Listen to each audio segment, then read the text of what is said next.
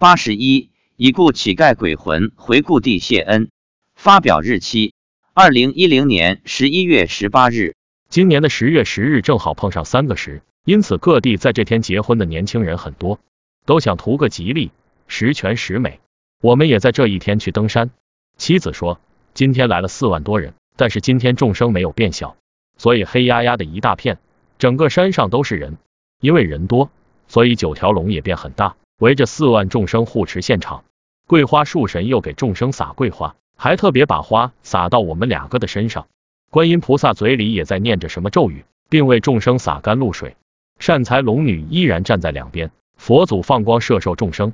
每次快结束登山下到山脚时，我都会念诵：愿消三障诸烦恼，愿得智慧真明了，普愿罪障悉消除，世世常行菩萨道。愿生西方净土中，九品莲花为父母，花开见佛悟无生，不退菩萨为伴侣，众生无边誓愿度，烦恼无尽誓愿断，法门无量誓愿学，佛道无上誓愿成，愿以此功德。庄严佛净土，上报四重恩，下济三途苦。若有见闻者，悉发菩提心，尽此一报身，同生极乐国。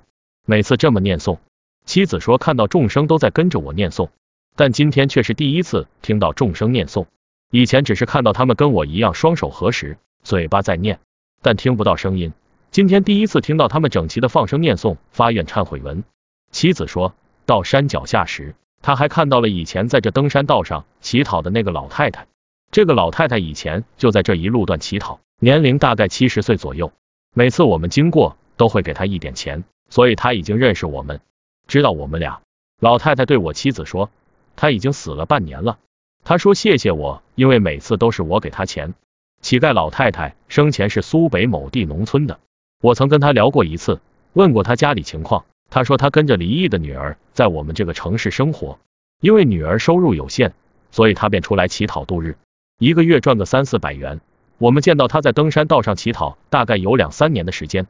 死后回到生前乞讨过的地方，并对曾经布施过他的人表示感谢。这倒是挺新奇的。我问妻子，这老太太有没有跟着听我们念佛？妻子说没有。此后再也没看到过这个乞丐老太太。看来她是专程来表示谢意的。愿这老太太能早日闻到佛法，脱离苦海，得生善道。